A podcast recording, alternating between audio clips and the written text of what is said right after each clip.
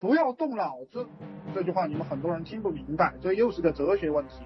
少动作，少动脑，才能多赚钱。也不说不要动脑，少动脑，因为我给你说了该怎么干，你就去干。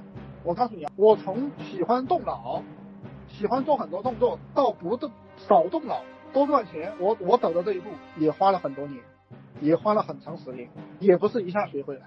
我我最早的时候也喜欢动脑，也喜欢多动作。人天天想，他就容易陷入到想当中，手上的活就不干了。活是干出来的，你多干活，而且这个想，它会导致你手上的动作乱七八糟的，它会就会导致你没有去推进工作，你的钱自然就赚不到。所以它会导致你不进账，它导致你个实际的工作没有干，而钱是干出来的，不是想出来的。我走到这一步，也是花了很长时间，好不容易才走到这一步的。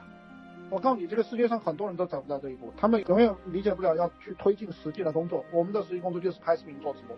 他，我我告诉你们，很多人不赚钱，他们永远都理解不了要去推进这个实际的工作就可以直接带来钱。我现在给你们讲，你们听起来很简单，但是，但是你走到这一步特别难。大部分人就是你无论怎么给他说，他就不干这个。他，但是他每天吃了饭也很兴奋，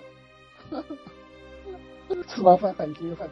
我以前有一个女性朋友，她说她要。开直播，女性友不应该叫朋友，叫女性友，没有朋字。这个朋是肉挨肉的意思，就是有个肉体的接触，有个肌肤之亲就叫做女朋友，没有肌肤之亲就叫做女友，叫女性友是有区别的啊，各位，你跟这个女人有了肌肤之亲就叫做女朋友，两个肉挨在一块儿；你跟这个女人没有肌肤之亲就是女友。